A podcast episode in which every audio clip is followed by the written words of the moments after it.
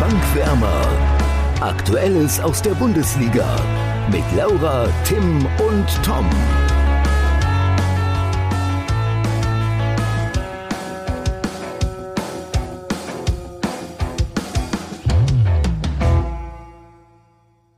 Rückrundenstart in der Fußball-Bundesliga. Welche Auswirkungen erwartet ihr nach der kurzen Winterpause und der kurzen Vorbereitung auf den 18. Spieltag, Laura und Tim? Also ich muss sagen, ich glaube, es wird richtig, richtig interessant, vor allem weil Omikron jetzt natürlich auch schon wieder ganz schön Auge macht, vor allem bei den Bayern. ähm, Oliver Glasner stürzt mit dem E-Roller, muss jetzt operiert werden. Ja, Also, Ähm, gute Sache. von daher, also so mit allem drum und dran, also ich glaube, das wird ein Rumpelspieltag, der 18. Spieltag. Ja. Ja, sorry, Laura. nee, ich wollte eigentlich nur sagen, ja, ich finde Rümpelspieltag passt wahrscheinlich ganz gut.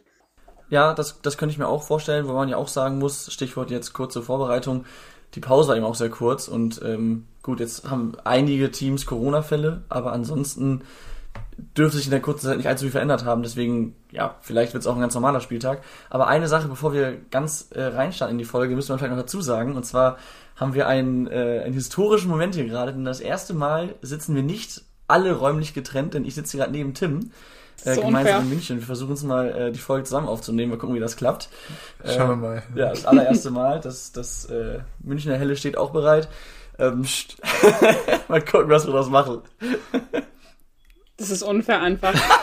Ja, also was sollte ich dazu jetzt sagen? Also, Nichts, alles gut. Tim guckt mich entgeistert an, das ist mein Stichwort, um äh, ja, einzusteigen. Und wir haben uns gedacht, dass wir ähm, ja quasi zum, zum Abschluss der Hinrunde oder zum Neustart der Rückrunde jeder ein individu- individuelles Team der Hinrunde zusammenstellen. Und ähm, die werden wir auch bei Instagram einmal posten und auch bei Twitter, nehme ich mal an, Tim. ja, vor allem da. Da könnt ihr übrigens auch äh, ja sehr mit uns diskutieren. Ich meine, das Medium ist ja dafür bekannt, dass man da mal ein bisschen Also ich würde jedem Diskurs davon abraten, kann. mit Tim zu diskutieren. Man kann eigentlich nur verlieren.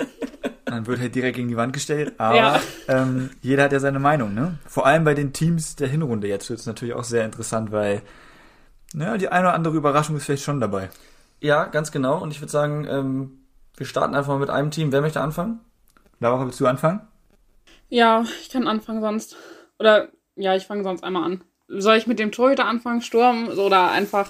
Wir können es ja auch so machen, ähm, jeder sagt, wir gehen so die Position durch, so Ja. Abwehr, Mittelfeld, Angriff. Also Ja. dann sagt jeder jetzt erstmal sein Torwart, dann sagen wir die Abwehr, je nachdem, kann ja auch sein, dass der eine oder andere hier eine Dreierkette hat.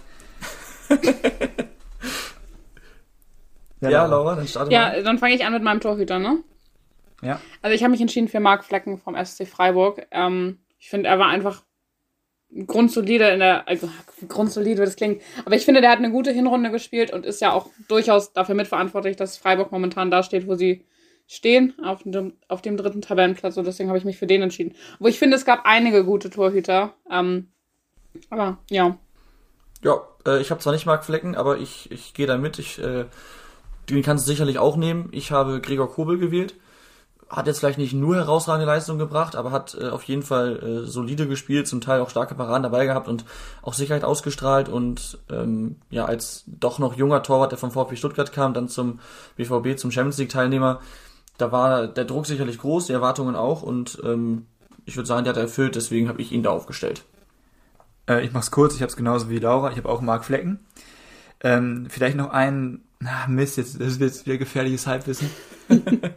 ähm, ich weiß nicht, wie viele weiße Westen er hat, aber er hat mit die meisten, da wurde neulich diese Rangliste veröffentlicht, er hat mit die meisten weißen Westen der Bundesliga und ich finde, das zeigt erstmal schon, also klar, Freiburg ist dritter Platz, ist klar, dass sie jetzt nicht sonderlich viele Tore kassiert haben. Ähm, aber trotzdem ist er, was, was für mich immer noch super wichtig ist, für einen guten Torwart, äh, dass er halt auch gegen den Ball treten kann. Und ich finde, das macht Marc Flecken so gut wie fast kein anderer. Jetzt nehmen wir mal Manuel Neuer raus. Ähm, macht, macht er eigentlich fast am besten, so dass sogar Louis van Gaal, der niederländische Nationaltrainer, wieder auf ihn aufmerksam wurde. Ja. Und äh, ihn sogar in den Himmel lobt. Von daher können wir da damit nichts falsch machen, Laura. Nee.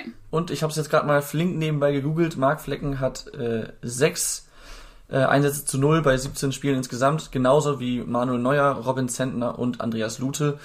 Ja, also Marc Flecken auf eins mit mehreren anderen. Die ja auch zum Beispiel, Das, also auch alles noch Wahlen gewesen wäre. Also Manuel Neuer, Zentner und so das, und Lute, das waren ja auch noch gute Wahlen für den besten Torhüter der Hinrunde gewesen. absolut. Ja. Ja. Gut. Dann die Verteidigung, würde ich sagen. Ja, Laura, auf geht's. Ja, soll ich Spielst direkt mit einer Drei- alle? oder Viererkette? Ich spiele mit einer Dreierkette. Immer schön offensiv. Ähm, ich habe Grillitsch von äh, der TSG Hoffenheim, Nico Schlotterbeck und Mafropanos vom VfB, Mafropanos vom VfB Stuttgart. Ähm, ich finde, zu allen muss man jetzt nicht viel sagen. Ich finde, das waren einfach die besten Verteidiger der Hinrunde, sowohl ähm, defensiv als auch ähm, offensiv. Deswegen, ich meine, gerade Nico Schlotterbeck, also muss ich sagen, ist für mich auch so der beste Verteidiger ähm, der Hinrunde oder vielleicht sogar auch der Spieler der Hinrunde, einfach weil er dafür, dass er noch so jung ist und den eigentlich auch kaum jemand kannte, ähm, jetzt das letzte halbe Jahr so, so gut gespielt hat und er auch mittlerweile auch zur DFB 11 gehört. Äh, ganz genau, deswegen Nico Schlotterbeck äh, habe ich auch, meine ich, ja, habe ich auch. Äh, ansonsten hast du noch Grillic und Mavropanos gesagt, glaube ich, ne? Mhm, ja. Ja, Mavropa äh, Grillic haben wir jetzt die letzten Wochen schon gelobt. Ich denke mal, das ist auch klar. Und Mavropanos defensiv sehr stark gewesen. Dann seine Torgefahr, ob jetzt äh, Distanzhammer oder Dribbling, er kann alles gefühlt. Äh, auch das spricht natürlich dafür, dass man ihn da reinnehmen kann. Ich habe ihn jetzt selber nicht. Ähm, ich habe nämlich eine Viererkette und mit dann halt Schlotterbeck und Grillic in der Innenverteidigung, auch wenn ein Florian Grillic wahrscheinlich eher nicht in der Viererkette auflaufen würde. Aber diese ähm, ja, Teams des Spieltags, Teams der Hinrunde sind ja meistens nicht unbedingt so, wie man sie auch aufstellen würde, sondern einfach, dass man so individuell die Besten aufstellt. Deswegen eher da in der Viererkette. Und äh, Stichwort Viererkette, dann gibt's natürlich auch Außenverteidiger. Da habe ich einmal äh, David Raum. David war richtig, ne? Ja, ja. äh, von Hoffenheim. Hatte einen schlechten Start, auch darüber haben wir, glaube ich, anfangs gesprochen. Hat ein bisschen gebraucht, sich einzufinden in Hoffenheim, aber mit der, mit der Zeit immer souveränere Leistung, defensiv und offensiv sowieso, wie es in Fürth auch gezeigt hat, mit guten Flanken. Sogar zum Nationalspieler geworden in der Hinrunde. Ganz genau, wie Schlotterbeck eben, ne? Deswegen äh, habe ich dann, ich dann, ich ihn dann auch gewählt, einfach aufgrund dieses, dieses Sprungs seiner Leistung, den er hatte. Und der zweite, der wird einige vielleicht ein bisschen überraschen. Ja, wollte ich auch schon sagen. Ähm, und zwar ist das Thomas Meunier vom BVB. Ähm, ein unbeabsichtigter Reim an der Stelle. Nee, also er war jetzt vielleicht nicht der beste äh, Außenverteidiger der Hinrunde, aber letzte Saison hat er doch schon vor allem defensiv sehr enttäuscht und ich finde, er hat sich sehr stark äh, gefestigt im Laufe dieser Hinrunde und war auch offensiv gefährlicher mit Flanken, mit Vorstößen und äh, das sollte gelobt werden und deswegen äh, habe ich ihn in meiner in meiner Elf der Hinrunde. ich überlege gerade, welcher Rechtsverteidiger sonst besser gewesen wäre. Siehst du? Ähm, vielleicht fällt es mir gleich noch ein. Ähm, da werden wahrscheinlich einige Dortmund-Fans schon sagen, ah, mal gucken. ähm, meine Verteidigung hinten in der Mitte darf natürlich, also ich spiele auch mit der Dreierkette, darf auch Florian Grillitsch nicht fehlen, ist klar. Ähm, und dann habe ich so wie Laura halt, äh, unbeabsichtigterweise tatsächlich die komplette Defensive sehe ich gerade. Wer hätte Ähm. gedacht, Tim, dass wir mal einer Meinung sind? So komplett. Ja, wobei ich es aber da halt auch echt schwierig fand bei der Dreierkette. Sorry, das ist jetzt aber die Frage, wer hat von wem abgeschrieben? Ich ja, habe nicht also abgeschrieben. Ich, ich will jetzt nicht sagen, dass ich das Team zuerst reingeschickt habe. Ja, ja, Na, Nein, Spaß. Aber zu Schlotterbeck hast du jetzt schon viel gesagt. Grillitsch äh, herausragend gut. Äh, muss man nicht viel zu sagen. Der best, mit der beste quasi Aufbauspieler, glaube ich, der zweiten, äh, der ersten Liga. äh, in der zweiten Liga wäre es natürlich schon lau, ist ja klar. ähm, natürlich. und Mafropanos, Mafropanos, mit dem finde ich halt so geil. Ähm, also die gegnerischen Verteidiger müssen Angst haben, wenn er aus der Dreierkette in Stuttgart andribbelt. Ja. Weil der halt wirklich auch dann wirklich einfach mal raufholzt und dann trotzdem defensiv so stabil ist. Und der, also gegen den will ich ungern spielen und ähm, von daher gute Wahl, Laura. Ja, habe ich gut gewählt. Ich habe das nicht bei dir abgeschrieben, das möchte ich nochmal hier betonen. alles das gut. war ja auch nicht so gemeint. Ja, ja. Aber kannst du mal direkt weitermachen mit dem Mittelfeld, würde ich sagen. Und Mit dem wenn ich, Mittelfeld. wenn ich mir das gerade angucke, muss man da, glaube ich, nochmal das erwähnen, was ich gerade gesagt habe. Und zwar, dass es keine Aufstellung ist, die man so spielen lassen würde. Nee. Das wäre etwas offensiv. Aber rein Ja. von der Spielerwahl kannst du es sehr gern begründen. Also ganz ehrlich, ähm, die Dreierkette würde ich so auch aufstellen. Die drei, ja, ich meine jetzt die ganze Elf. Ach so, ja, ja. Ne? Ja, okay. Ja, äh, mit mein, du ganz ehrlich, wenn du mit Dreierkette ist meiner, absolut Ja. gerechtfertigt. Aber wenn man jetzt sich mal die beiden, ja, was Ja. sind das, Sechser, Achter, Zehner anhört, die Laura uns jetzt hier aufbietet, dann Ja. wäre das doch etwas kurios, wenn man diese auf dem ja, Spielbericht ich muss mal gucken, wen ich jetzt auch bei mir schon mit ins Mittelfeld. Warte, ich mache jetzt nur die vier Spieler, die wirklich auch Mittelfeldspieler sind, weil sonst wird das ja ein bisschen wild. Ja, es sind ja auch Also- Mittelfeldspieler. Ja, ja, ja. Ich habe ähm, Kostic von Eintracht Frankfurt, einfach weil ich finde, ähm, der hatte ja auch einen schwierigen Start in die Saison. Und als der sich so wieder gefangen hat und wieder die Leistung aus den Vorsaisons gezeigt hat, hat sich auch Frankfurt gefangen. Ähm, also er ist nicht alleine dafür verantwortlich, dass Frankfurt jetzt wieder ähm, so gut spielt. Weil ich finde, dadurch, dass er seine Leistung wieder gesteigert hat, hat das, das Ganze, hat das die gesamte Mannschaft getan. Und er ist ja auch in den letzten Jahren schon immer ähm, für Frankfurt sehr, sehr wichtig gewesen. Dann habe ich Vincenzo Grifo ähm, vom SC Freiburg, wenn man das so ausspricht. Ich bin mir bei dem immer nicht so sicher. Ähm, weil ich finde, auch der, ähnlich wie Nico, Nico Schlotterbeck, ähm, sehr, sehr viel Anteil am, am derzeitigen Erfolg vom SC Freiburg ähm, mit hat. Und der macht so schöne Freistoßtore. Das muss man echt sagen. Ähm, dann habe ich Thomas Müller von ähm, Bayern München, für alle, die ihn nicht kennen. Ne? Ähm, ich finde, da muss man jetzt nicht so, ja, ja. ähm, zu dem muss man einfach nicht viel sagen. Ich finde, der ist einfach, also der ist einfach in einer herausragenden Form, jetzt auch schon wieder die letzten Jahre, muss man ja auch schon fast wieder sagen. Ähm, und dann habe ich auf der Außenbahn noch ähm, einen Kunku von RB Leipzig. Okay. Tim, mach du mal weiter, weil du hast die gleiche Formation, glaube ich, ne? Ja, genau. Ist, glaube ich, einfacher dann zu Ähm, folgen. Äh, warte mal, ja, so. Ähm, und zwar, also ich gehe auch mit Kostic. Von da, also zu Kostic finde ich, muss man nicht viel sagen, weil jeder weiß, wie abhängig auch die Eintracht von ihm ist und das kommt nicht von ungefähr. Ähm, ich finde, der spielt auch wieder eine richtig, richtig gute Hinrunde. Dann ähm, habe ich quasi eine Doppel-6, Doppel-8, wie man das dann auch immer interpretieren mag. Ähm, Bellingham, äh, also was der für eine Hinrunde gespielt hat, das war Weltklasse. Vielleicht auch einer der besten Mittelfeldspieler momentan. Der Hinrunde, also komplett Der weltweit. Der, Welt- weltweit. weltweit. Oh. Also ich könnte mir nicht vorstellen, ähm, wo er keinen Stammplatz hätte. Jetzt so auf, Manchester City. ja, neben De Bruyne und Bellingham wäre auch lecker. nee, also Bellingham, vielleicht ist es ein bisschen übertrieben, aber wenn man jetzt nur die Hinrunde betrachtet, finde ich, kann man das schon sagen. Ähm, und das ist einfach ein richtig, richtig guter Mann. Ähm, dann neben Bellingham habe ich auch Thomas Müller. Ähm, lasse ich jetzt einfach mal aus. Und da, äh, dann neben Thomas Müller spielt äh, auch Christopher Nkunku. Äh, ist jetzt vielleicht nicht seine wirkliche Position. Äh, ich wusste jetzt nicht, wohin mit ihm. Da äh, spielt er halt mal den Schienenspieler, wie man ihn äh, in der neuen Fußballsprache nennt. Aber der muss halt einfach auch irgendwie erwähnt werden im Team der Hinrunde, so wie der gespielt hat. Ja, absolut. Und deswegen habe ich ihn auch. Allerdings habe ich ihn noch nicht im Mittelfeld. Ich habe in einer Viererkette gespielt und dann ist es am Ende ein klassisches 4-3-3 bei mir. Auf der 6 ist dann Skiri vom 1. FC Köln. Da muss man natürlich dazu sagen, er hat Die Hälfte glaube, verpasst. Ja, ja, er- ich glaube, er hat insgesamt sechs, sieben Spiele verpasst. Das ist schon, ist schon einiges, aber man auch, hat halt gemerkt, wenn er gespielt hat, ähm, wie wichtig er für den FC war, ähm, als Leader, aber auch ähm, durch seine Laufstärke, was der da an, an, an Kilometern runtergespult hat. Und dann war er noch zum Teil torgefährlich, was, was Vorlagen oder was eigene Tore angeht. Und ich finde, das ist so ein, so ein typischer Sechser, der halt vielleicht nicht mal unbedingt immer so krass auffällt, aber der einfach extrem viel fürs Team macht und der total wichtig ist, damit die ganzen Abläufe stimmen. Ja, der fällt halt erst auf, wenn er fehlt. Genau, ist genau das ja. ist der Punkt. Und deswegen habe ich ihn eben aufgeschrieben, äh, oder aufgeschrieben habe ich ihn äh, in mein Team der Woche, in mein Team der Hinrunde berufen, so rum. Und dann äh, spiele ich davor mit zwei, ja eigentlich Zehnern, was natürlich auch sehr offensiv ist, und zwar auch einmal Thomas Müller. Auch dazu muss nicht viel gesagt werden. An sein, allein seine Vorlagen in dieser Hinrunde, aber auch in den letzten Jahren sprechen für ihn. Und dazu macht er noch ein, zwei Tore meistens. Ähm, von daher ist das, liegt das auf der Hand. Und als zweiten habe ich Julian Brandt. Und das ist, glaube ich, dann eine ähnliche Begründung wie bei Thomas Meunier. Er macht zwar noch viele Fehlpässe, die zum Teil auch zu Gegen Gegentoren geführt haben, aber er hat sich einfach stark verbessert. Auch das ist die letzten Wochen immer wieder angeklungen bei uns. Und ähm, ja, deswegen habe ich ihn halt eben hier auch aufgrund dieser Leistungsexplosion im Vergleich zu den letzten ein, zwei Jahren vielleicht, ähm, habe ich ihn halt eben auch ausgewählt. Und dann könnten wir zum Sturm kommen, oder? Ja, zu Brand wollte ich nur sagen, den hätte ich auch gerne genommen. Mhm. Ähm, Hatte ich auch überlegt.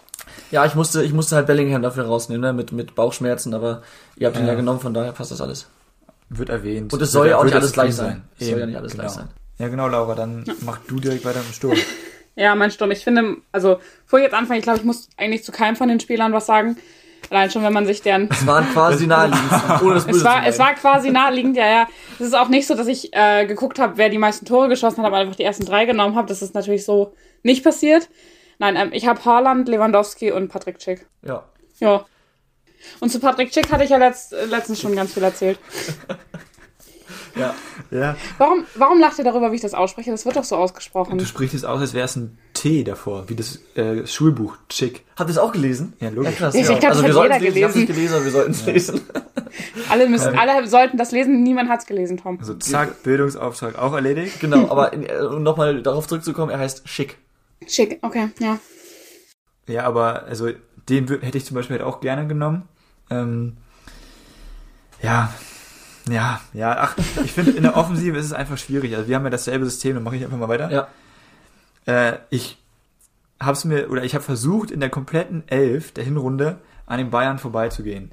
Ich weiß nicht, ob ihr es gesehen habt, bei Sky, die haben so ein Voting gemacht, das, die Top 11 der Hinrunde. Ich glaube, nur zwei Positionen haben die Zuschauer nicht einen Bayern-Spieler gewählt. Und das ist dann auch schon wieder bezeichnend. Deswegen sind alle drei Ah nee, gar nicht wahr. Alle, äh, fast, fast alle drei.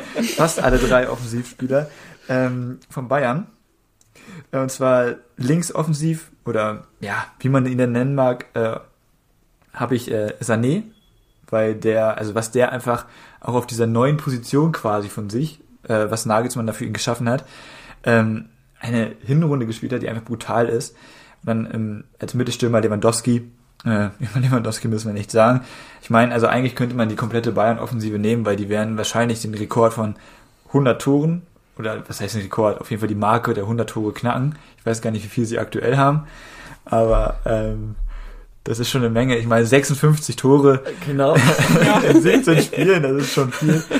Ähm, und ja, die letzte Position, die ich zu vergeben habe, rechtsoffensiv, ist dann, ähm, den habe ich bei Comunio, darüber bin ich sehr froh. Ich hätte nicht gedacht, dass der sich am Ende so auszahlen wird. Äh, das ist Jonathan Burkhardt, Mhm. weil der einfach äh, bei Mainz jetzt natürlich, die spielen natürlich mit dieser Doppelspitze, die natürlich herausragend harmoniert, aber er, finde ich, sticht immer noch mal so ein bisschen heraus und hat deswegen auch noch einen Platz im Team der Hinrunde auf jeden Fall verdient. Ja, absolut.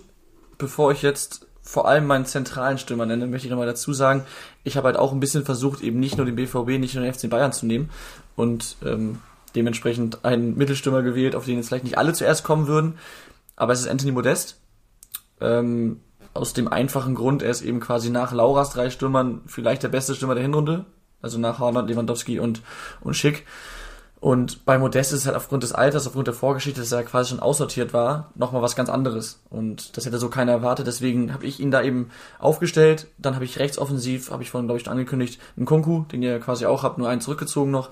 Und linksoffensiv habe ich äh, Sané, auch, ähm, was den Tim gerade genannt hat, dann äh, sein Start bei Bayern war ja alles andere als gut. Und wie er jetzt spielt, das ist ein, eine komplette Kehrtwende. Und wen ich auch gerne aufgestellt, hätte- aufgestellt hätte neben Burkhardt, ist auch äh, Musa Diaby. Weil ich finde, der hat, also Ja. gerade anfangs hat er sehr, sehr stark Finde gespielt. schwierig. Zuletzt diese gelb-rote Karte war ein bisschen dumm, aber trotzdem, es hat nicht gereicht für mein Team der Hinrunde, aber äh, der hat, der schafft auf die Ersatzbank, sagen wir es so. Er muss sich nochmal anstrengen, dass er vielleicht äh, im gesamten Team der Saison dann landet. Äh, aber die Frage ist jetzt nicht geplant gewesen.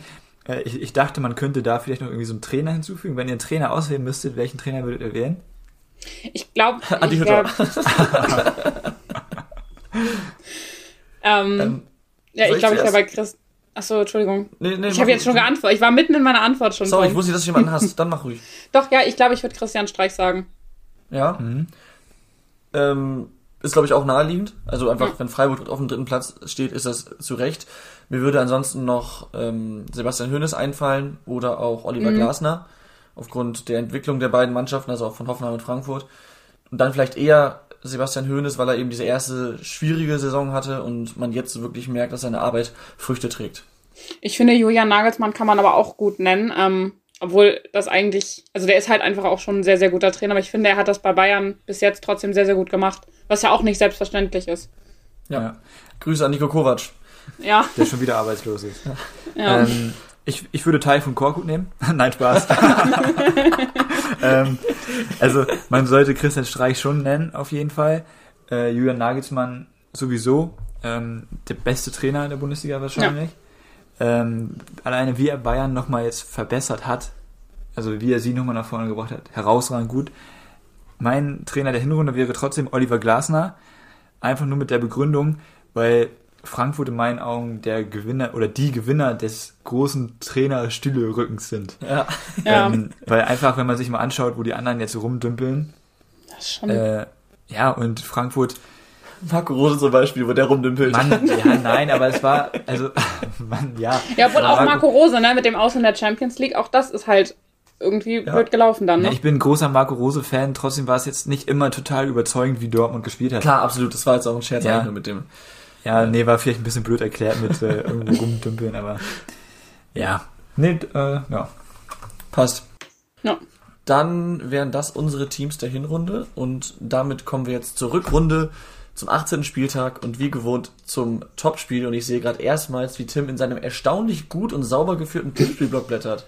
Hä? Ich dachte, da ist immer so, also das sind so gekritzelte Ergebnisse immer. Es ist, es ist mittlerweile ein kleines Büchlein. Ich würde sagen, Oha. es ist, ein- es ist äh, das DIN A5-Format. Ja, genau, Das ist genau richtig, ja. ja. Damit ich es gut transportieren kann. so wie Genau. heute. Ja, ich würde sagen, vorher war es die klassische DIN A4 äh, Das College war aber Block vorher. Zettelwirtschaft. Das war aber vorher, ja. Genau. Ähm, Krass. ja, Tim, dann schieß doch mal los. Ich Ja, hätte, ich- hätte nicht gedacht, dass du dafür ein richtiges Buch hast. Ich habe wirklich gedacht, du schreibst das immer auf dem College-Blog. Also auf so leere Seiten. Hat er letzte Oha. Saison auch gemacht. Ich bin, ich bin überrascht. Es ist krass, ja Tim. ich habe investiert für den Podcast. krass, krass. ähm, okay. Äh, vorher, bevor wir das Topspiel besprechen, vielleicht noch einmal ganz kurz den Zwischenstand. Oh ja, das ist gut. Äh, Ja. Laura mit fünf Punkten auf Platz 1, Tom mit vier Punkten auf Platz 2 und ich mit drei Punkten auf Platz 3. Ja, unser Topspiel, unser Topspiel, Mann, habe ich aufgeholt. unser Topspiel ist Leverkusen gegen Union Berlin. Wobei es nächsten Spieltag natürlich viele Spiele gibt, die echt äh, top sind. ähm, aber über die werden wir noch sprechen. Ich hätte jetzt gerne erstmal eure Tipps, Laura. Mhm. Ich tippe 2 zu 1 für Bayer Leverkusen, also 2-1. Gar kein. Standardtipp. Gegen Union. Ja, deswegen tue ich mich auch gerade so schwer, weil eigentlich tippe ich, ich glaube, in den Tippspielen habe ich bis jetzt immer auf Union gesetzt. Aber ich glaube, also, wenn die zu Hause spielen würden, also Berlin zu Hause spielen würde, hätte ich auf jeden Fall Vor der Kulisse, ne? Berlin gesetzt. Ja, hahaha. aber die, aber die spielen halt auswärts und auswärts sind sie jetzt auch nicht so extrem stark und Bayer Leverkusen spielt halt auch eine gute Saison. Also, die sind halt auch, ach, ich tippe einfach 2-1. Ich kann das auch nicht so, ich weiß auch nicht. Ja, ist ja auch schon lange notiert, also hätte ich jetzt auch nicht mehr ändern Ja, ja. Nur Tom guckt mich so auffordernd an, als müsste ich das noch länger und breiter erklären, aber kann Das ich war nicht. so gemeint. Nee, ist gut. ankam. Tom guckt dich nur so an, weil er jetzt unbedingt seinen Tipp direkt sagen möchte. Ja. Genau, ich bin heiß wie Frittenfett. Also, ich möchte es auch kurz einleiten, aber nicht so ausführlich. Hinspiel 1-1, Rückspiel letzte Saison 1-1, Ergebnis am kommenden Samstag 1-1. Toll. Ja. Ähm, wenn ich jetzt nach meinem Oh, alten, sorry, das ist eigentlich dumm. Es gehen niemals drei Spiele in Folge gleich aus. Also bei Ja. den gleichen. Ja, also wenn ich jetzt nach meinem alten Muster gehen müsste, würde ich halt auf Union tippen, weil ich das immer ganz gerne mache. Ne? Wenn, Bist du damit bist, ja gut gefahren mit mit diesem Tippmuster, Tim? Nee, nicht so. Also am Anfang sah es okay aus, aber jetzt mittlerweile nicht mehr so. Äh, ich glaube auch, dass das Spiel unentschieden ausgeht, allerdings werden da mehr Tore fallen, weil Leverkusen, die waren jetzt in der Winterpause, die Motoren sind geölt, die Offensivmotoren. Äh, und Die haben Defensive ist K.O. Genau, äh, und Union ist immer gut für ein Tor. Äh, Max Kruse zum Beispiel. Avoni fehlt aber. Ach, der Afri fehlt. das war Afrika Cup. Ach ja, stimmt. Deshalb, also, ja, nee, mach erstmal einen Tipp und dann kommen wir zur personellen Lage. Stand Montagabend. Nee, Sonntag ist heute. Sonntagabend. Ja, ja. Sonntag. Sehr Ja, früh okay, dieses Mal. okay, okay, sag, ich sag trotzdem 2-2. Okay. Also, wie du diese Zweien schreibst, ist abenteuerlich. Hä? Hauptsache man kann es lesen. Komm, du kannst es lesen. Gut, ähm, genau, zur personellen Lage. Einmal, äh, wir haben es gerade gesagt, die, äh, die Werkself geht in der Defensive auf dem Zahnfleisch. Ähm, da wurde jetzt Hinkapi in Ecuador Corona-positiv getestet. Es ist sehr unwahrscheinlich, dass er bis, bis zum Wochenende ähm, ja, zurück ist in Leverkusen. Dann äh, hat sich Arangis wieder an der Wade verletzt. Der war ja erst vor kurzem raus, war dann wieder fit. Und er wird wieder bis mindestens Ende Januar ausfallen. Ähm, Habe ich vorhin, glaube ich, gelesen. Das ist auch sehr bitter. Und dazu kommt dann noch der Afrika Cup, bei dem Kosunu und Tapsoba sind, also zwei weitere Innenverteidiger. Das heißt, da bleibt eigentlich nur noch Retzos und Jonathan Tah. Und ich glaube, es hat ein Jugendspieler, hab den Namen jetzt leider vergessen, der das äh, die letzten Tage mittrainiert. Ist aber natürlich keine Alternative in so einem Spiel dann eigentlich direkt. Ne? Von daher würden da theoretisch drei Innenverteidiger fehlen, wenn Inkapi nicht, nicht fit wird und nicht, nicht einreisen kann. Das wäre schon, schon ein Brett. Ja, das stimmt. Aber, oh, ja, das wusste ich jetzt natürlich nicht. Das hatte ich nicht mehr so auf dem Zettel. Ich habe von extra nochmal nachgeguckt. Ja, aber, ja, nichtsdestotrotz, glaube ich, ist Leverkusen trotzdem in der Lage, zu Hause, auch wenn es ein Geisterspiel ist, äh, da irgendwas zu reißen. Also, zu, vor allem, weil sie vielleicht, also ich könnte mir halt vorstellen, also ich weiß nicht, wie Union dieses Spiel angeht. Also ich fand in den letzten Spiel waren, war Union so ein bisschen antifußballmäßig unterwegs dass sie sehr, sehr viele, also das haben sie schon immer gemacht, aber sehr, sehr extrem oft lange Bälle geschlagen haben und dann halt vorne irgendwie festgemacht wurden und dann halt hinten defensiv eng und kompakt standen. Äh, aber ich, also es könnte halt auch unangenehm werden für Leverkusen, weil ich, wenn sie ihr Umschaltspiel nicht auf den Platz bekommen, was Leverkusen halt einfach auszeichnet, dann wird es ein langweiliges Spiel. Genau, und Union ist ja auch nicht dafür bekannt, unbedingt Harakiri-Fußball zu spielen. Die wollen ja auch ein bisschen Kontrolle haben. Ja, ja, aber ich fand in letzter Zeit war es ein bisschen sehr viel langer, also zu viele lange Bälle. in Ja, ja, klar, aber natürlich, äh, wenn du eben versuchst, dass du gut stehst, dann läufst du weniger in Konter rein. Das meinte ich Mhm. Ja, klar. damit. Klar, die langen Bälle waren natürlich Das werden sie nicht gegen. Leverkusen dann wahrscheinlich nicht äh, anders machen. Das Ja. wäre dumm. Gerade bei einer nicht eingespielten Endverteidigung eventuell, wenn Ja. die dann aufläuft. Das stimmt. Äh, Nochmal kurz der Vollständigkeit halber zur personellen Lage von Union. Da ist es eigentlich relativ entspannt. Kedira ist nur fraglich, auch wegen Corona. Und Aboni ist, wie gesagt, beim Afrika Cup. Ja, aber die haben ja sowieso ein Kader gefühlt aus 50 Leuten. Eben, stehen, so. also, genau. Ähm, ja, und ein Rick van Drongelen spielt immer noch nicht. Ja, da darfst du jetzt einen neuen Verein suchen. aber ey, ganz ehrlich, ich traue ihm nicht so hinterher, um ehrlich zu sein. Wieso nicht? Ist eh ein Holzfuß. Lasst uns nicht den Exkurs zum HSV machen. Ich wollte nämlich noch Thema Afrika, Afrika Cup eine Nachfrage stellen. Und zwar gibt es immer wieder zum Teil Kritik, äh, dass es ja den, den Spielplan der störe und äh, dass es angeblich ein unwichtiges Turnier sei. Da Ja, gab es vor auch schon allem, zahlreiche vor allem, Gegenstimmen. dein, vor allem dein Liebling äh, hat es stark kritisiert. Hat er gemacht? Jürgen Klopp. Ach so, okay. Er hat den Afrika, Afrika Cup, oder? Ja, Ja, weil ich meine, für Liverpool ist das auch richtig bitter. klar. Ich finde, es ist schon ärgerlich für Liverpool oder auch für andere, einige andere Mannschaften.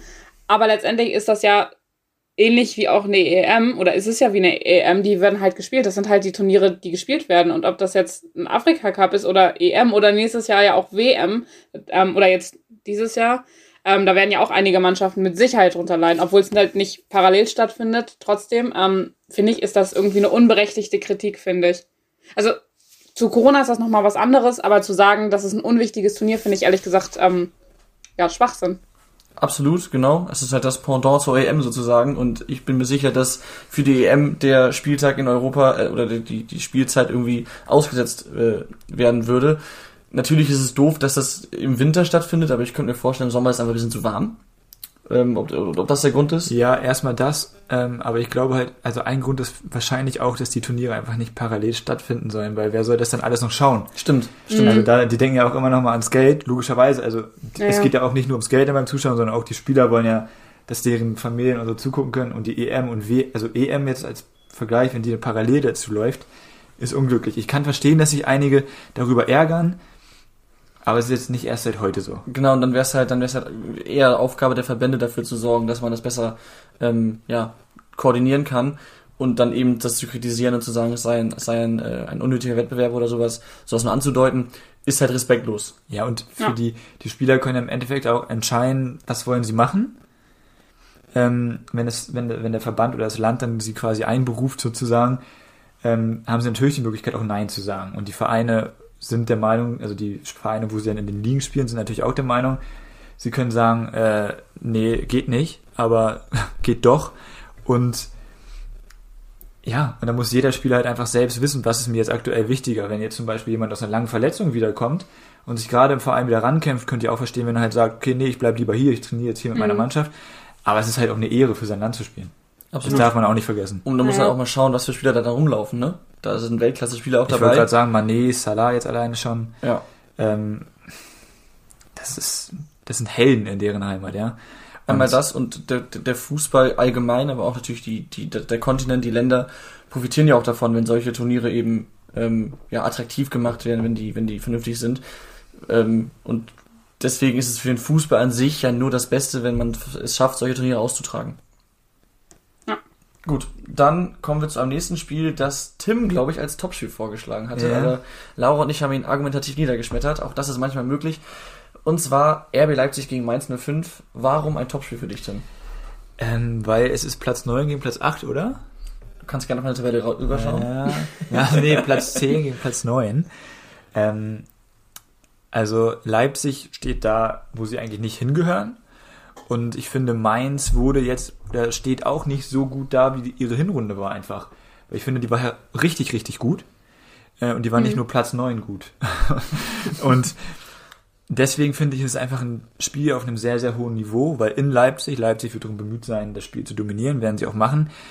Ähm, und Mainz wird versuchen, äh, diese schnellen Umschaltsituationen auszuspielen äh, über das schon genannte Sturmduo. Und ja, und ich bin ganz ehrlich, also wenn Mainz das jetzt gewinnt, dann haben sie 27 Punkte und Leipzig 22. Ich weiß, es ist erst der 18. Spieltag, aber das ist dann schon bitter für Leipzig und Leipzig muss. Aber ich traue das Leipzig durchaus zu, weil das ist, muss deren Anspruch sein, dass man zu Hause gegen Mainz 05 halt einfach gewinnt. Ja, Ich finde aber, was das Spiel dann gut macht, ist, dass ich Mainz auch durchaus zutraue, dass die gewinnen. Dass sie das Spiel Ja. ähm, für sich entscheiden können. Das Mainz ist halt kann das, was jetzt das in Spiel dieser tatsächlich gut macht. Liga gegen jeden gewinnen. Mainz Ja. hat auch die letzten beiden Aufeinandertreffen gegen Leipzig gewo äh, gewonnen. Das Hinspiel war, 1, war ein 1 zu 0. Und was ich mir so ein bisschen frage, also erstmal generell Leipzig mit dem neuen Trainer Tedesco, jetzt ist dieser Trainereffekt, ist so, so eine blöd, blöd benutzte Floskel, der ist natürlich irgendwann langsam verpufft und jetzt wird Tedesco da versuchen zu arbeiten und äh, seine Spielidee zu implementieren. Hat er jetzt auch ein paar Tage Zeit, wenigstens in Ruhe. Ja, aber der Rückrundenstart bei RB Leipzig ist am 3. Januar. Oder war am 3. Januar, wenn ihr diese Folge hört. Das finde ich ist ziemlich spät. Ähm, gerade wenn ein neuer Trainer da ist, der noch nicht viel Zeit hatte, mit der Mannschaft zu arbeiten. Manche Vereine haben am 1. Januar angefangen. Ich glaube, der früheste war am 27. Spät- Spätestens am 28. Dezember auf jeden Fall haben die ersten angefangen.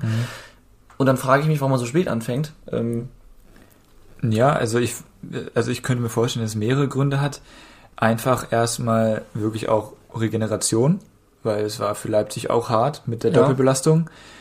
Und ich könnte mir vorstellen, wenn man das jetzt aus der Trainerperspektive sieht, dass sie einfach jetzt auch mal ein paar Tage länger sich nicht mit Fußball beschäftigen sollen. Gerade in so einer Situation ist es natürlich gut, zusammen auf dem Platz zu stehen und zu arbeiten. oder Aber- zumindest in, in einer Videoanalyse Ja, sitzen. genau. Also man versucht natürlich, äh, jeder versucht irgendwie was anderes. Und ich könnte mir halt einen Gedanken vorstellen, dass man halt einfach sagt, okay, komm, die sollen jetzt erstmal auf andere Gedanken kommen.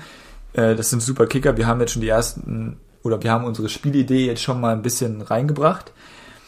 Und das, glaube ich, zum Beispiel könnte Mainz halt auch wehtun, wie Tedesco halt Fußball spielen lässt. Ich weiß nicht, ob das jetzt unbedingt so angenehm ist wie im Hinspiel, weil ich glaube, im Hinspiel hatten die richtig Bock auf diesen RB-Fußball und dann die Konter dann den einen nach den anderen zu starten. Das werden die jetzt auf keinen Fall bekommen. Weil sie stehen kompakt und ja, also ich, das ist ein super interessantes Spiel in meinen Augen. Trotzdem kein Topspiel.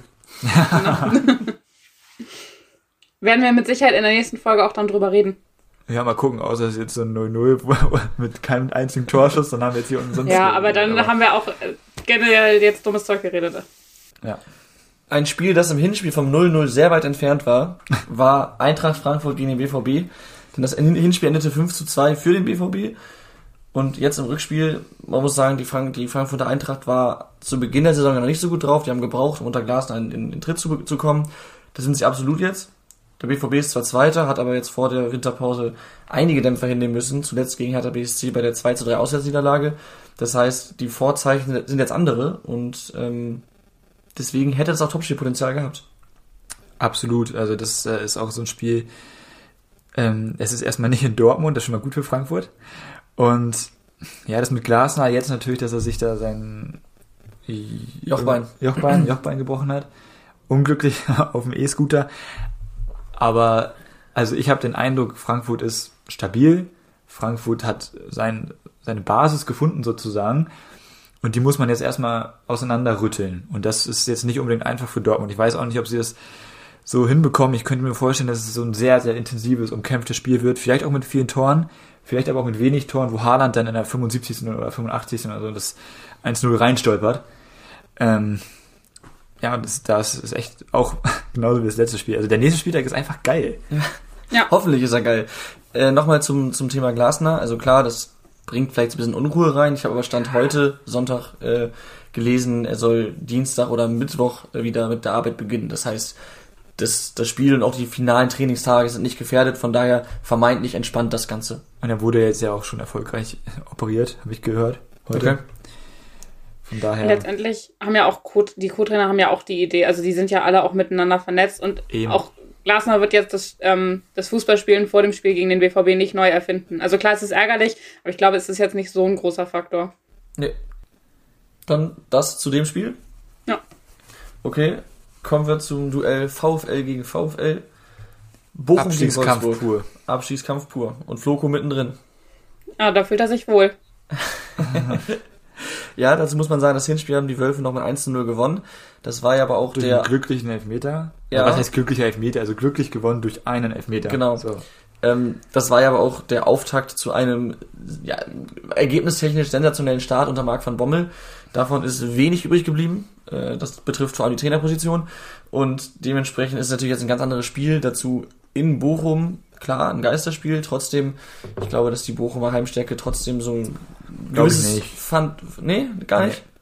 Ich glaube nicht in diesem Spiel. Ich glaube nicht, dass das eine große Rolle spielen wird. Keine große, aber ich glaube trotzdem, dass es das VfL Bochum lebt. schon noch ein Vorteil ist. der VfL Bochum lebt von der Emotionalität einfach. Ja, aber allein Sie wenn davor über die Stadionmikrofone Herbert läuft, dann Ja, das ist ja alles schön und gut, aber wenn man sich das mal angeguckt hat, was das für eine Stimmung war gegen Dortmund, als sie da überraschend den Punkt und unverdient den Punkt geholt haben, ähm, diese Leistung, die du, die die da auf den Platz gebracht haben, die bekommst du nur hin als VfL Bochum, wenn du auch so nach vorne gepeitscht wirst. Und jetzt ist es wieder blöd zu sagen, VfL Wolfsburg ist es gewohnt, vom leeren Stadion zu spielen, blieb er blub. ähm, die haben einfach die naja, aber nicht auswärts, das kennen sie nur heim. ja, stimmt. Aber die haben halt einfach die individuelle Klasse. Es ist ein Haufen voller begabter Fußballer, auch wenn ein Matcher jetzt ausfällt.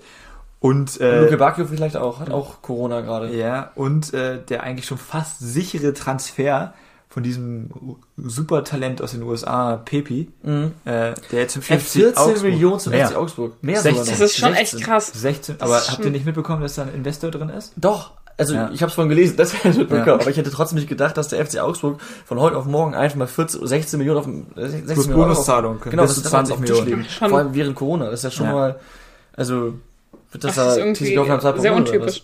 Ja, vor allem äh, unser letzter Gast hat äh, vorhin einen sehr, sehr interessanten Beitrag bei Twitter hochgeladen. Äh, da haben da haben die Augsburg-Fans so einen Banner gemacht mit äh, 1899 Plastikclub oder irgendwie sowas in die Richtung. Ich weiß nicht mehr genau, was das Wort wörtlich war.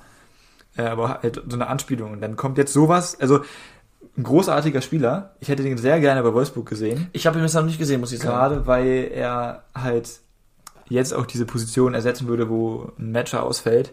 Das tut schon weh. Aber ich glaube trotzdem, dass Wolfsburg, also wenn sie so auftreten wie die letzten Spiele, nicht, aber es kann nicht sein, dass sie jetzt so in die Rückrunde starten. Also da muss schon was passieren. Und die haben viel mit dem, ich habe jetzt gesehen, oder da wurde viel drüber geschrieben, die haben viel so mit äh, Videoanalyse auf dem Platz gemacht. Ich glaube, dass Kofeld clever genug ist und da jetzt die richtigen ja, Punkte ansprechen wird, dass es hinhauen wird. Also alles andere wäre krass, wenn Bochum das Ding jetzt gewinnt, in meinen Augen. Ich bin auch ehrlich gesagt gespannt, was jetzt der VfL Wolfsburg macht, weil ähm, wir haben das alle ja schon auch gesagt, auch über die letzten Wochen, dass sie eigentlich einen sehr, sehr guten Kader haben.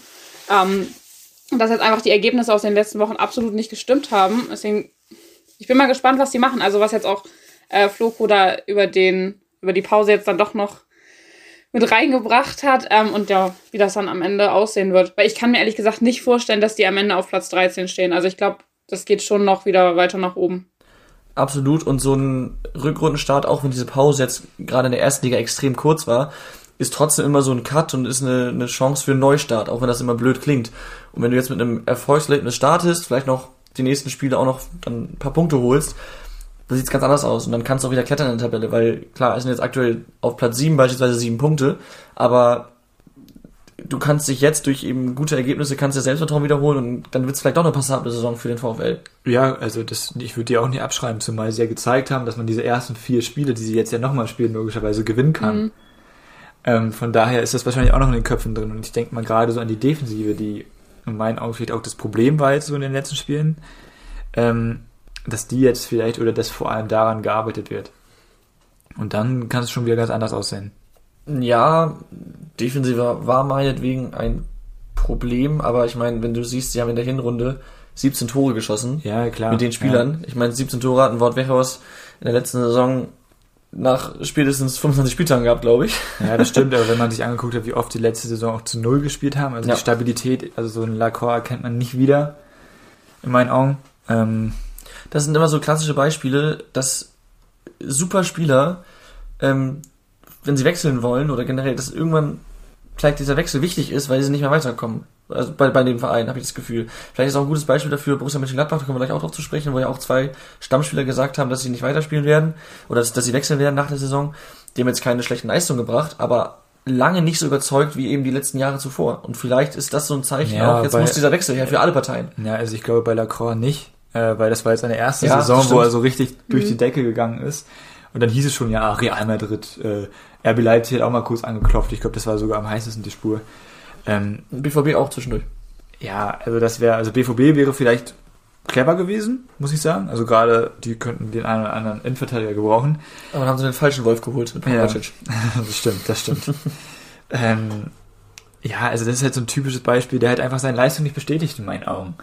Äh, und der muss jetzt halt einfach mal wieder zeigen, was er kann, weil sonst, ganz ehrlich, kann er nächste Saison zu Augsburg wechseln. Die vielleicht bezahlen ja ein ganz gutes Gehalt.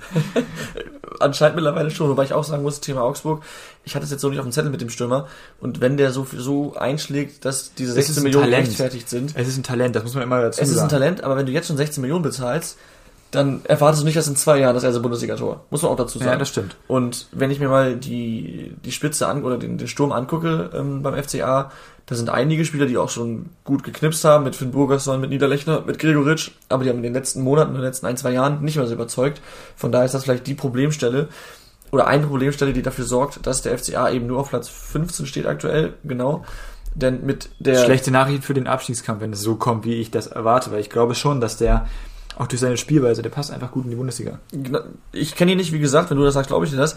Aber diese grandiose Doppelsechs, die er zusammengefunden hat beim FCA in den letzten Wochen, äh, plus einen Knipser vorne drin, ja, kann Spaß machen.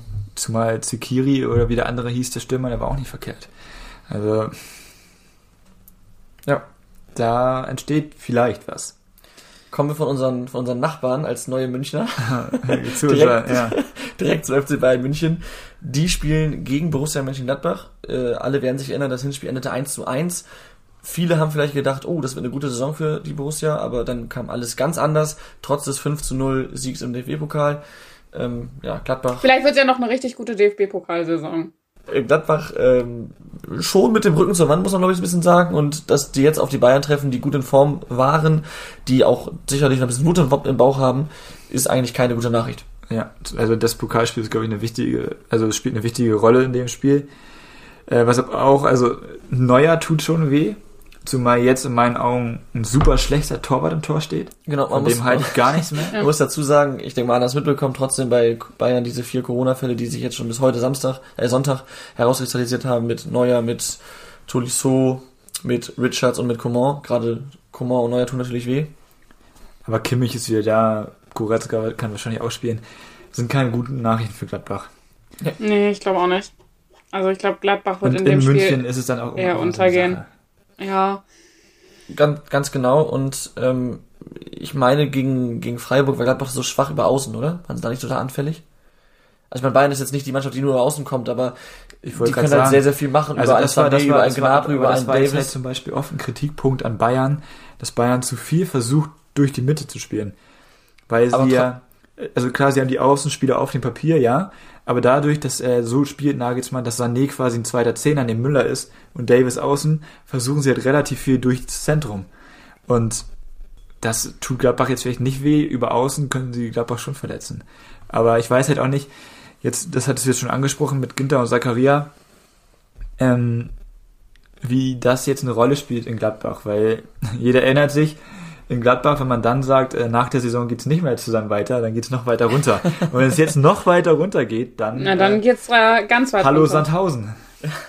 Ja, jetzt wollen wir mal nicht den Teufel an die Wand malen. Man muss ja Ginter... Zumal Sandhausen ja auch in die. Entschuldigung. Jetzt war ich in der zweiten, jetzt bin ich in die zweite Liga abgerutscht. Ja, okay. Ja. Ja, ich wollte nur sagen, dass Sandhausen ja vielleicht auch absteigt, aber Ja, gut. ja, egal. Das wird das Trostwasser sein für die Borussia Mönchengladbach-Fans. Nein, Ja. also äh, man muss also Ginter und Zakaria zugute halten, dass sie mit offenen Karten gespielt haben, eigentlich von Anfang an. Dass sie es jetzt so früh verkünden, ist jetzt wieder die Frage, bringt das Unruhe rein? Ist das gut, weil der Verein planen kann? Sind sie ehrlich? Ich Max glaube, Eber wollte es so. genau, eben, so. Und es ist, ich glaube, das ist jetzt nicht so schlimm und wie ich vorhin meinte, vielleicht ist dieser Wechsel jetzt auch das Richtige. Ähm, Wobei man natürlich auch warten muss, vielleicht passiert im Winter noch was. Also Ginter habe ich jetzt schon gelesen, Inter Mailand will ihn nächste Saison ablösefrei haben. Äh, Zakaria war jetzt wieder bei Dortmund im Gespräch. Dortmund braucht auf der Position, wenn dann dringend einen. Vielleicht holen sie auch einen für kleines Geld dann. Weiß man nicht. Also, da bin ich halt auch gespannt, weil der Januar ist noch lang. Ganz genau, muss man sehen. Und wenn wir jetzt gerade bei der, generell bei der personellen Lage sind, Benzibaini fehlt auch, denn er ist im Afrika Cup. Das ist natürlich, äh, der hat, glaube ich, im Pokal zwei Tore geschossen. Einen nach Elfmeter oder zwei nach Elfmeter sogar, aber zwei Tore sind zwei Tore gegen die Bayern, dann ist er mittlerweile ein absoluter äh, Leader geworden, habe ich das Gefühl, und ist auf jeden Fall wichtig, dass er jetzt gerade in der Defensive gegen die Bayern fehlt, ist bitter. Und ähm, sein möglicher Ersatz Skelly hat auch Corona, der wird vermutlich auch ausfallen und damit äh, ja fehlt da auch einiges in der Defensive. Stimmt echt. Muss da vielleicht wieder der John Bayer ran. Der fehlt auch. Echt jetzt? Ich meine, Bayer fehlt auch. Ich hab's, hab ich es nicht auf, sogar aufgeschrieben? Auf jeden Fall hat er gerade er verlängert. ist. Okay. Bis Ja. 2025. Deswegen ist es, es wird 26 Jahre. Es wird ein, ein, Hat er bis ein 26 schwieriges- verlängert? Das ist 25. Okay. Gut, hätten wir die Vertragsdetails auch geklärt. Das wir wollen eine hier harte keine, ist ja kein Problem, wir wollen ja nur hier nicht die Fake News in die Welt raussenden. Ja. Das ist richtig. Wird auf jeden Fall eine harte Nuss für, für Gladbach. Ich glaube, auch die optimistischsten Gladbach-Fans rechnen da nicht mit, mit allzu viel Zählwaren. Ähm, Ja.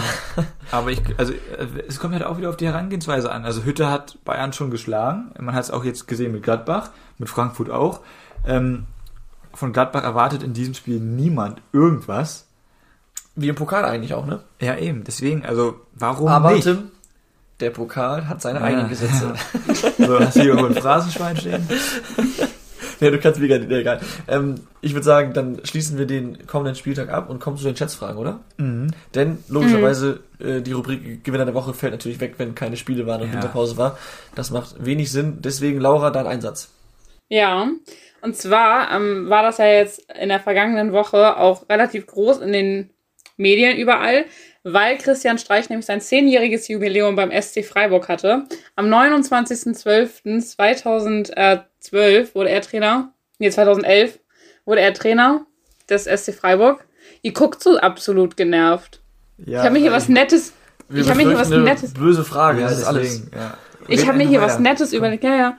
Frage Nummer eins. Ähm, Christian Streich stand bei 304 Spielen in der ersten und zweiten Bundesliga an der äh, Seitenlinie als Trainer des SC Freiburg. Wie viele hat er davon gewonnen? Tim? 126. Okay, ich denke auch, dass es weniger als die Hälfte war. Ja, das dachte ich nämlich auch gerade so, weil so erfolgreich war es jetzt Sie ja nicht sind ja immer. halt auch zwischendurch abgestiegen, ne? Das darf man halt auch nicht vergessen. Und dann spielst du aber in der zweiten Liga natürlich auch wieder, gewinnst du wieder viel. Ne? Also, Eben, das, das gleicht sich am Ende ich aus. finde, dieses um die 125 finde ich gut. Wenn ich jetzt drei mehr oder weniger sage, kriege ich einen Kopf abgehauen. Ja. ja, okay. jetzt ist die Frage, gehe ich drüber oder gehe ich drunter? Ähm, ich sag 115. ja, dann hat äh, Tom gewonnen. Es sind nämlich 100, 100 genau. Ich glaube, Oh, das echt? muss eigentlich auch. Ich glaube, das war letztens auch, dass er gerade den 100. Sieg Ah, mit Stimmt, hatte. stimmt. Ja, ja. Ja gut, aber bei der Saison kannst du auch davon, damit, davon ausgehen, dass er seitdem schon 15 weitere Spieler gewonnen hat. Oh Mann. ja. 1-0. Ähm, nächste Frage und bei der Antwort muss ich direkt sagen, dass ich das selber zählen musste. Ich also meine Hand nicht 100% ins Feuer gebe, dass es genau die richtige Antwort ist, weil das ist leider ähm, Was? Keine Zeit sondern ich musste die Spieler zählen und das war ein bisschen sehr aufwendig. Ähm, weil ich möchte gerne von euch wissen, wie viele Spieler er beim SC Freiburg eingesetzt hat. Das hast du gezählt. Ja, das habe ich gezählt. Weil die Zahl stand da nicht, ich musste das zählen. Und jetzt, äh, jetzt bin ich gespannt. Das wird ja sowas von nachgeguckt nachher. Ja, kannst du ja auch selber nochmal nachzählen. Also, Also, wie viele Spieler er eingesetzt hat. Ich sage jetzt nicht, dass ich mich um 10 oder so verzählt habe, aber wenn es jetzt einer mehr oder weniger sind, Das ist ja auch richtig schwierig zu schätzen, ey. Ich habe gar keinen Anhaltspunkt. Ich auch nicht. 0,0. Los. 65? Ah, ich glaube, das sind mehr. Ich würde 100, sage ich 100. dann hat äh, Tim gewonnen. Das sind nämlich 124. Ah, Ah, okay. Ich wollte 120 sagen, weil ich dachte, das ist eine runde Zahl wieder. Weil das hat man irgendwo auch gelesen. Dass er irgendwo mal so und so viele Spiele eingesetzt hat. Ja. ah, toll. Toll, dass du das mal gelesen hast, Tim. Okay. Ja, äh, er hat ja auch selber gespielt für den SC Freiburg. Wie viele Spiele waren das? Tim? Weißt du, wie lange er da war? Das ist zu stumpf. Zwei Jahre. Nein, ah. Aber vielleicht gut, dass du es gesagt hast. Aber ich hätte es nicht sagen sollen. nee, absolut nicht. Sagen wir, also zählt das, also wie viele Spiele ihr gespielt, heißt auch Kurzeinsatz, zwei Minuten. Ja, ja, wie, wie viel er, also wie oft er für Freiburg auf dem Feld stand. 58. Ich wollte tatsächlich 52 sagen und davon Okay. gehe ich jetzt noch nicht weg. Jetzt bin ich mir wieder unsicher. Ich habe nämlich 23 und das scheint mir jetzt sehr wenig. Aber Ui. dann hätte ja Tom gewonnen. Ja, reicht mir, nehme ich mit. 2-1. Ja.